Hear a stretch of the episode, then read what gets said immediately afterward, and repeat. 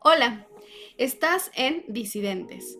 Yo soy la Maleana, tu lectora en voz alta, y el día de hoy vamos a leer El marido y el amante de Roberto de las Carreras. Este texto lo elegí porque es parte de la compilación que hace Osvaldo Baigorria llamada Amor Libre, Eros y Anarquía, donde nos pone textos muy interesantes en los que podemos empezar a cuestionarnos tanto el amor como las formas en las que estamos amando y su poder político. Y si estás listo, comenzamos. El marido y el amante. Roberto de las Carreras.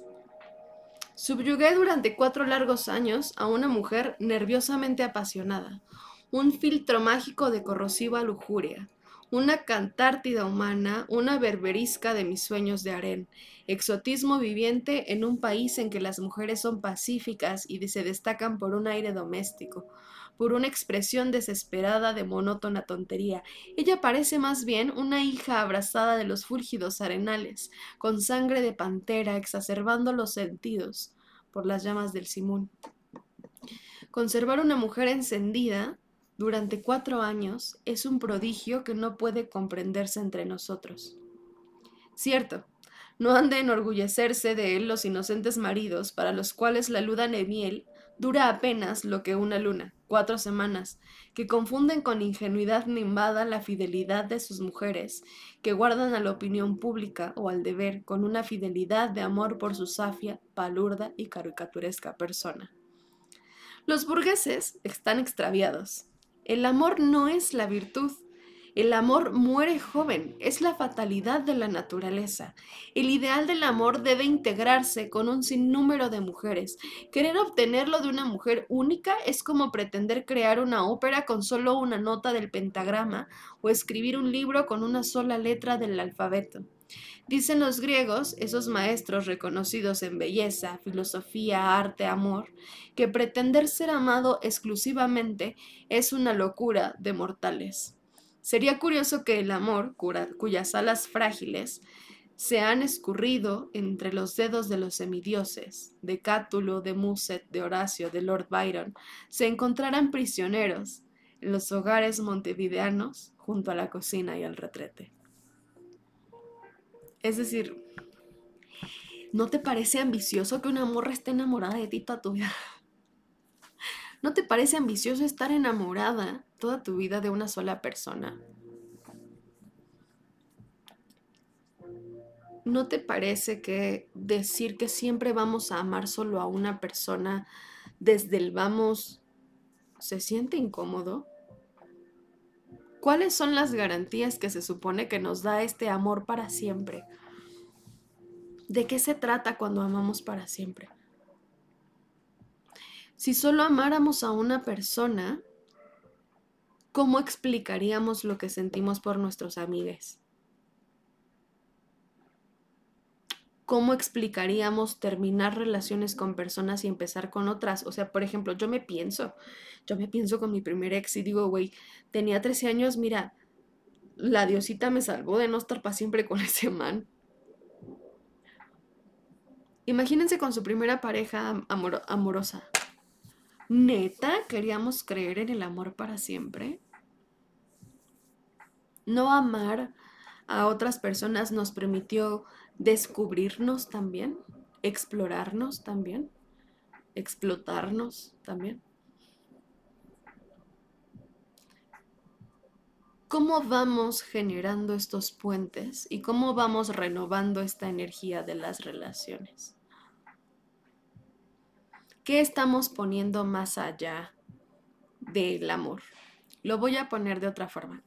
Anoche hablaba con una amiga y le decía que me hacía mucho sentido que las morras empezaran a decir que cuando salen con alguien, esa persona con la que salen no está compitiendo con otras personas con las que podamos salir. Es decir, si yo salgo con fulanito, fulanito no está, no está compitiendo con perenganito.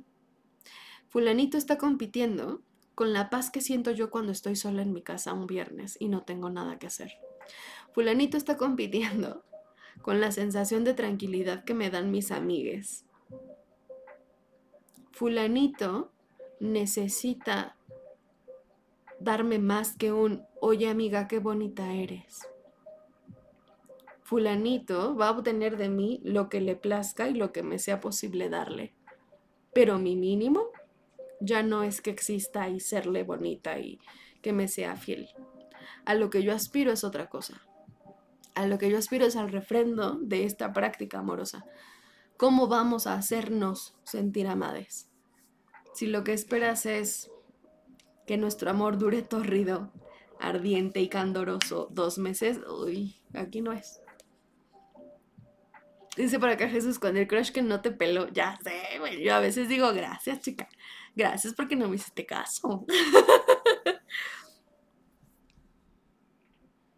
Lo digo en competencia, o lo decía al inicio como en competencia porque es como está estructurado el ejemplo. Pero yo genuinamente creo que cuando una persona nueva, yo Mariana, cuando estoy conociendo a alguien nuevo, lo primero que me pregunto es, ¿y si tengo el tiempo? ¿Y si quiero rascarle a mi tiempo libre y personal para compartirlo con alguien más? Y esa persona sí quiere darme este espacio amoroso si tenemos la posibilidad de hacerlo. Y no porque no pueda amarme, porque yo soy amable y el otro es capaz de amar. Pero, ¿qué es lo que hay ahí en medio?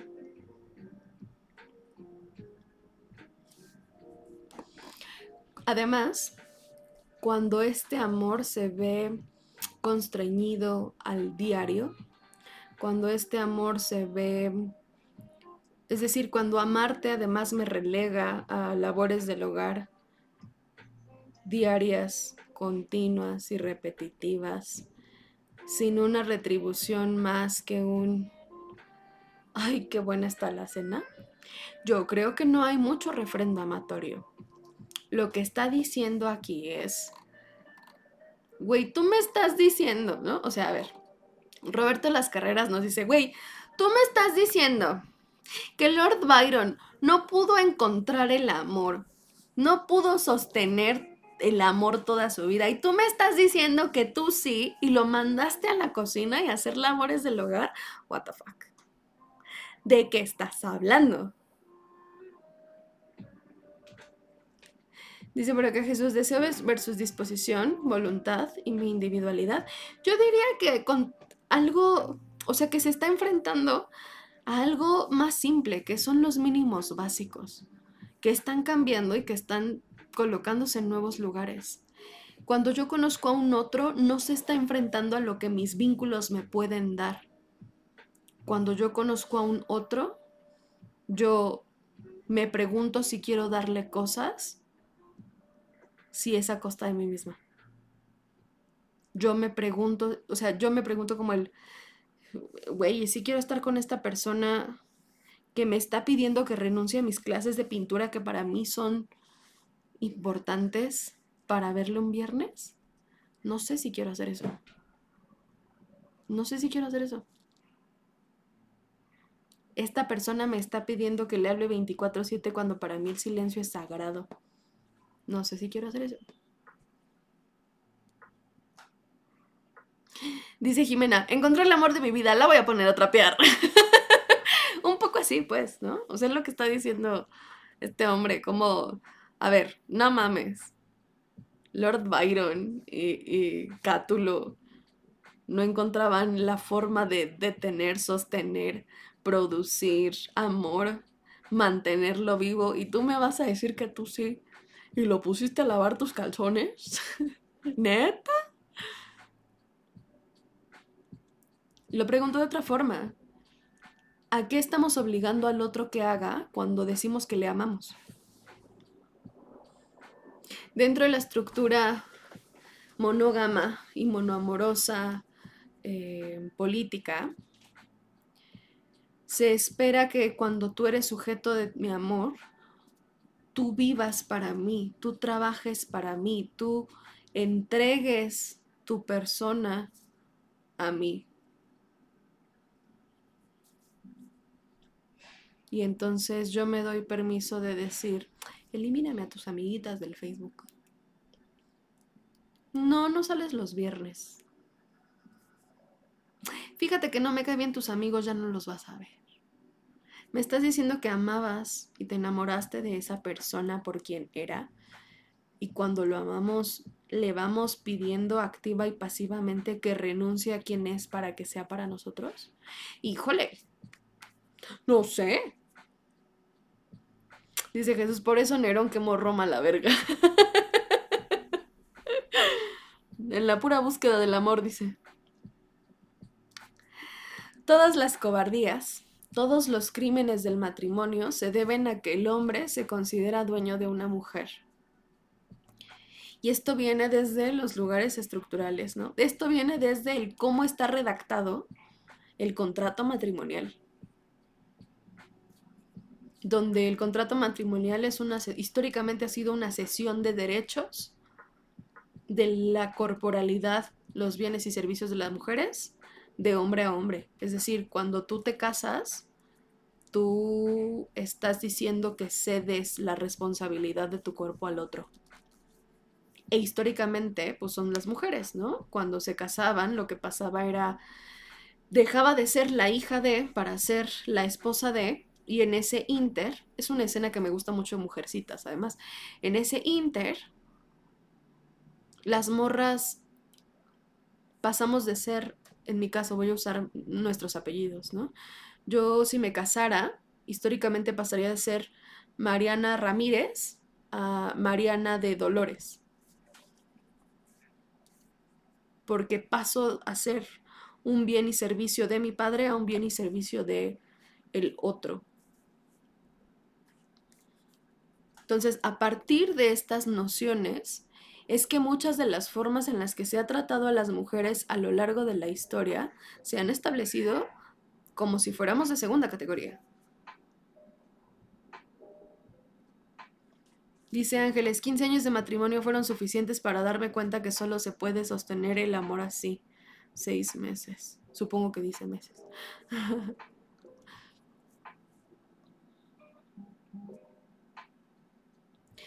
Dice Geraldine, oye, pero ¿qué sucede cuando sus actitudes, acciones afectan a cómo me siento yo? Y son actitudes que deben cambiarse para el bienestar de la relación. Qué interesante, porque el bienestar de la relación radica en que ambos trabajen en aquello que no está funcionando, no a que el otro deje de hacer lo que yo digo que me lastima porque, porque por el bienestar de la relación. Lo voy a plantear de otra forma. Hay cosas en específico como la violencia de género, como la violencia familiar, de las que no vamos a hablar aquí porque son sistemas y estructuras complejas que no podemos reducir a una conversación ¿no? mono auditiva. Pero sí podemos hablar de cuando a mí no me gusta que hable con sus amiguites porque gasta mucho tiempo y no lava los trastes, ¿no? Y pues yo no quiero lavar trastes y entonces tiene que cambiar su actitud porque me lastima, porque me hace sentir que soy una persona de servicio. Ahí lo que podemos hacer es una reestructuración de la relación. ¿Qué es lo que esperamos del otro? Porque a lo mejor la solución no es que el otro lave los trastes, es que cada quien lave los suyos. No que el otro cambie, sino hasta dónde yo tengo la agencia para decidir sobre esto. Ahora, si el otro explícitamente ha dicho que es algo que no quiere hacer, el bien de la relación no está en donde yo quiero que el otro haga. El bien de la relación está donde el otro puede y desea y yo necesito y puedo. Está en ese espectro. Entonces hagamos esto, hablamos de ejemplos tangibles. Dame un ejemplo tangible y yo lo desmenuzo. Dice Rose, hablando de mujercitas, ¿podrían compartir la película con protagonistas mujeres, por favor? Este... ¿Qué? Dice Chucho, somos, eres y soy. En el somos trabajamos, en el soy trabajo yo. exacto. Continúo. Se niega a la mujer la propiedad de su cuerpo. No puede hacer uso de él más que para el marido se dispone por un derecho elemental de su don de la vida en beneficio del amante, arrastrada irresistiblemente por la afinidad electiva, soberana dispensadora del bien del amor, cínico criminal, al que no se le escuchan atenuantes, su dueño la degüella, alevosía, premeditación, ensañamientos. Todos los nubarrones lúgubres del crimen están permeados al pater familias, al déspota romano, para vengar su impotencia, su despecho, su atávico prejuicio. La ley le entrega su cuchilla. Lo voy a decir de una forma distinta. Esto que llamamos feminicidio, que históricamente se llamó crimen pasional porque estaba fundamentado en el amor y los celos, no son otra cosa que el mecanismo de el Estado haciendo de las mujeres objetos de desecho. Si no se hubiera educado históricamente que las mujeres éramos un objeto, si no nos hubieran quitado nuestra identización como sujetos de derecho, como personas, no podrían atravesar nuestros derechos y nuestra dignidad. Pero en el momento en el que se nos trató como un bien que se cede al otro, tenían toda la posibilidad de realizar un feminicidio. Es decir, el feminicidio no, no, empieza cuando se investiga la muerte de una morra. El feminicidio no empieza cuando el vato o cuando la persona puede asesinar a la morra. El feminicidio empieza desde que se enseña que las mujeres no somos personas. El feminicidio empieza desde que el Estado, desde que nuestros gobiernos y nuestros espacios públicos permiten la violencia hacia las mujeres de manera impune. Ahí empieza el feminicidio. Que nuestro padre de familia sea un soberano que puede elegir sobre nuestros cuerpos, decidir cuándo nos casamos y cuánto costamos. Ahí empieza el móvil del feminicidio cuando somos tratadas como un objeto, como algo desechable, como una servilleta que puedes usar y tirar.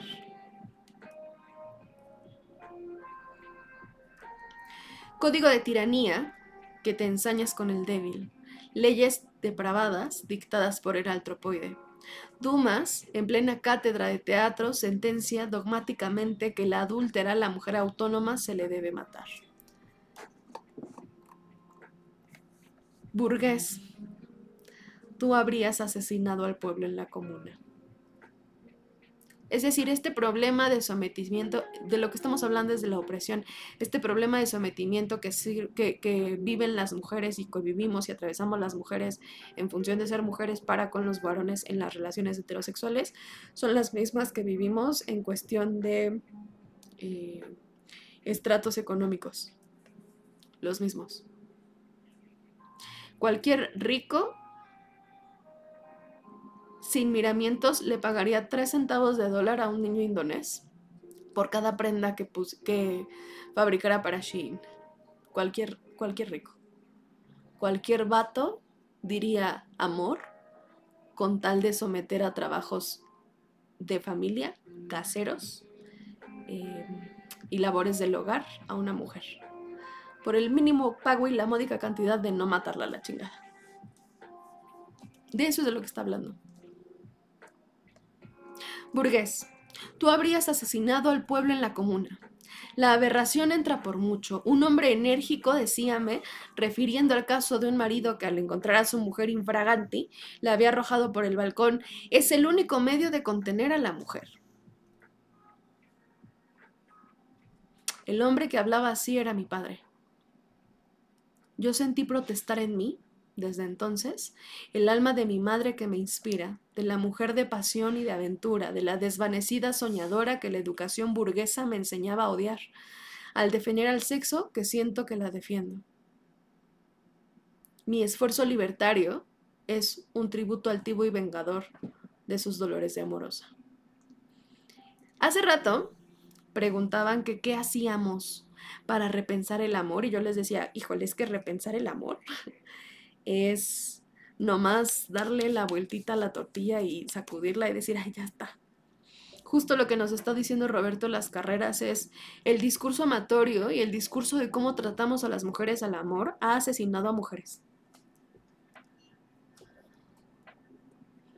El luchar porque la institución amorosa sea diferente es también luchar porque todas estas mujeres puedan tener vidas dignas en adelante. Es honrar la memoria de las mujeres que no tuvieron opción. Si el amor es tan volátil y lo podemos refrendar y producir, ¿no? Y compartir, con tantas personas porque la única forma de contenerlo es la muerte. ¿Por qué es más, o sea, es más común que las mujeres las maten por un tema de feminicidio en toma del amor? Por eso les decía hace rato, o en el capítulo anterior, la importancia de que las mujeres nos desmarquemos de existir únicamente a partir del amor.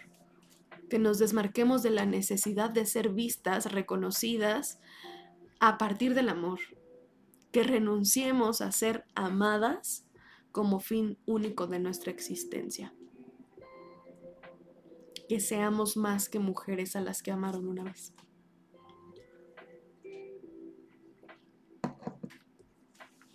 Hay banda que la dice, que dice que la gente no se muere de amor.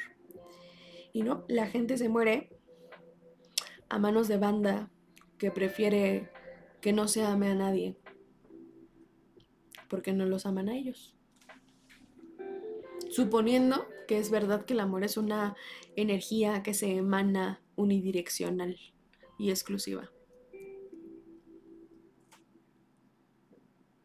La injusticia para con la mujer aparece siniestramente grabada como una inapelable condena dantesca en el frontispicio de los siglos, en las tablas de la ley. Desde el comenzar del mundo, un sexo indómito, feudal, inquisidor, prepotente, inmola el nombre de su fuerza, de su amor a la sangre, de su tenebrosa vanidad, un estúpido tirano que exige a la mujer lo que no puede concederle su arcilla ideal. Es decir, intentaron moldear a la mujer perfecta, toma esta idea, toma esta idea de los hombres de arcilla, ¿no? Y entonces dice, intentaron hacer a la mujer ideal, ¿no? Culona, chichona, con unos labios enormes, flaca, alta de cabello largo, ¿no? Mamada, piernas largas, gruesas. Intentaron hacer su mujer de arcilla perfecta, obediente, grácil, dispuesta, sexual pero exclusiva, y de todo eso igual pues fue pura vanidad.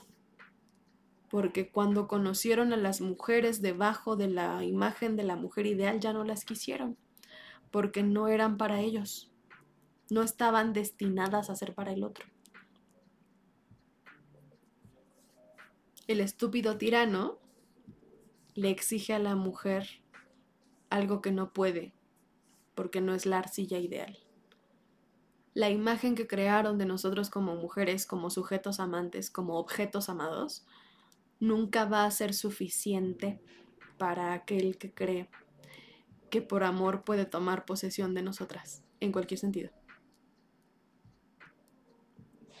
Otro, indefenso, paria, se refugia astutamente en la mentira, fuerza del esclavo, Sofocado, brutalmente desviado, abre sigilosamente con las armas de la hipocresía el cauce inevitable de sus olímpicas sensaciones. No nos asombremos de que las mujeres libres todavía engañen. Es herencia de las abuelas oprimidas. Es decir, qué cabrón que tú tengas la capacidad de tirar por el balcón a una morra porque te fue infiel, pero tú mismo estés siendo infiel. Te hayas dado cuenta porque llegaste temprano de eh, pues estar en la cogición con otra gente. Y tú vienes a mí a aventarme por el balcón.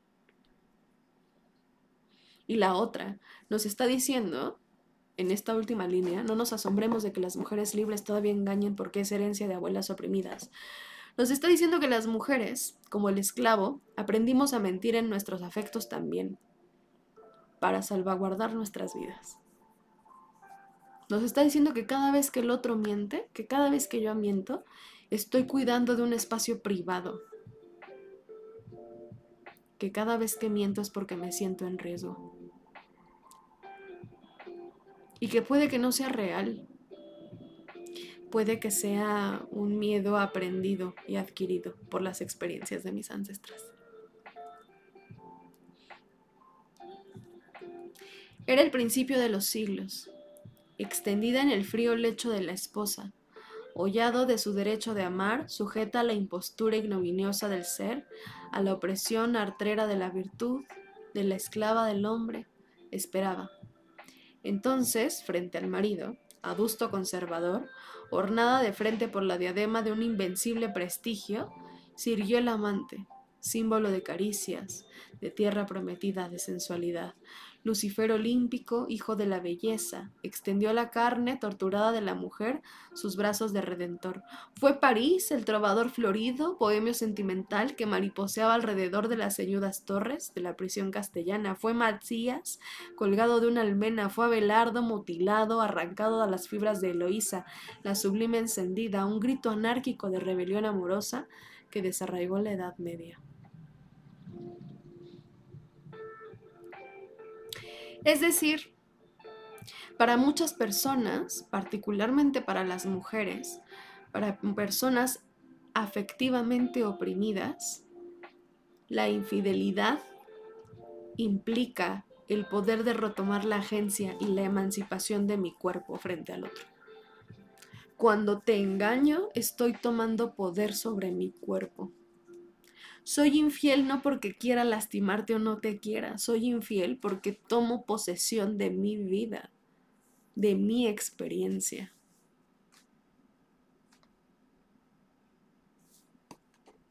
Ella, la querida, se incorporó llamada por la sirena del deseo, entregó la boca, heroína de su ternura, desafió a su señor. Se ofreció a la muerte. Selló el amor libre con la sangre de su calvario sensual y se llamó Francesca, pagana enardecida que abandonó sonriendo las delicias cristianas de la resurrección de los nimbos azulados para enroscarse convulsa al cuerpo de su Paolo.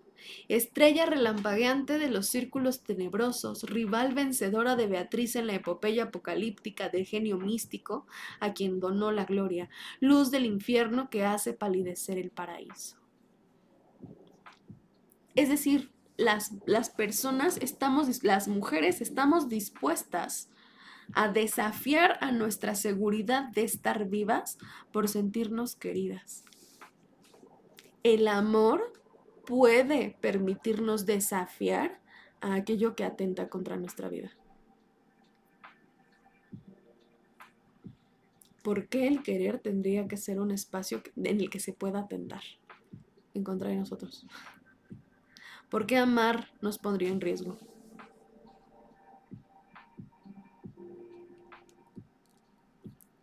La lucha del marido y del amante no ha cesado jamás.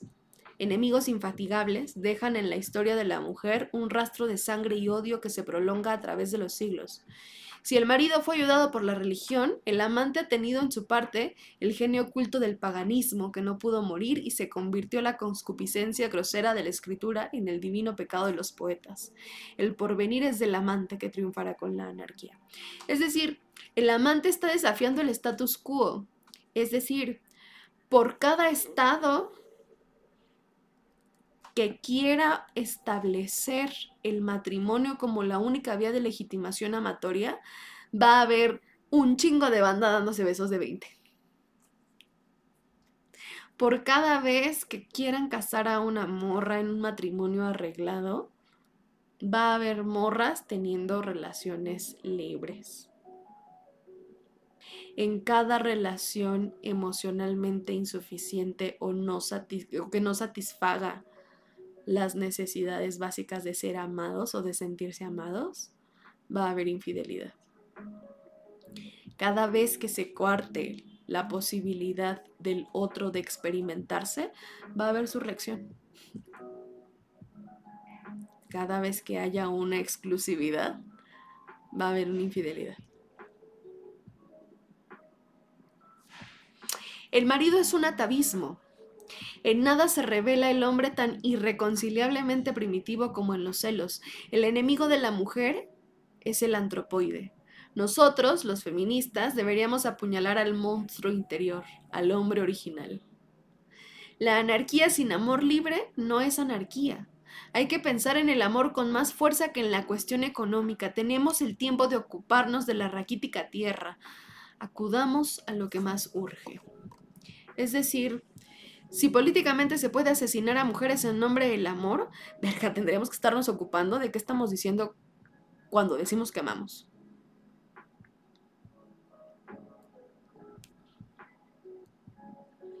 Dice Lemón, qué triste teniendo en cuenta que la infidelidad es una forma de violencia. Híjole, reducirlo a una forma de violencia me parece que se pasa por la cola un montón de cosas. La infidelidad como tal, creo yo que también es un modelo afectivo.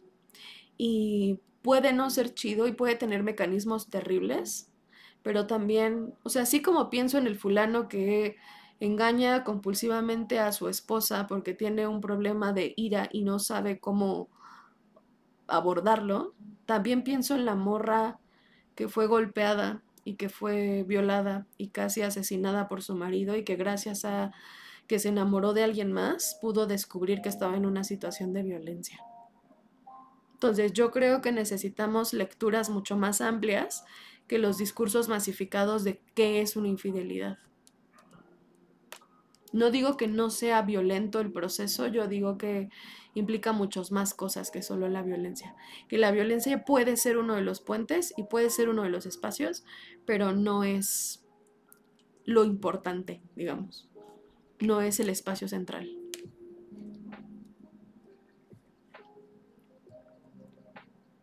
La naturaleza es invariable, caprichosa, mujer.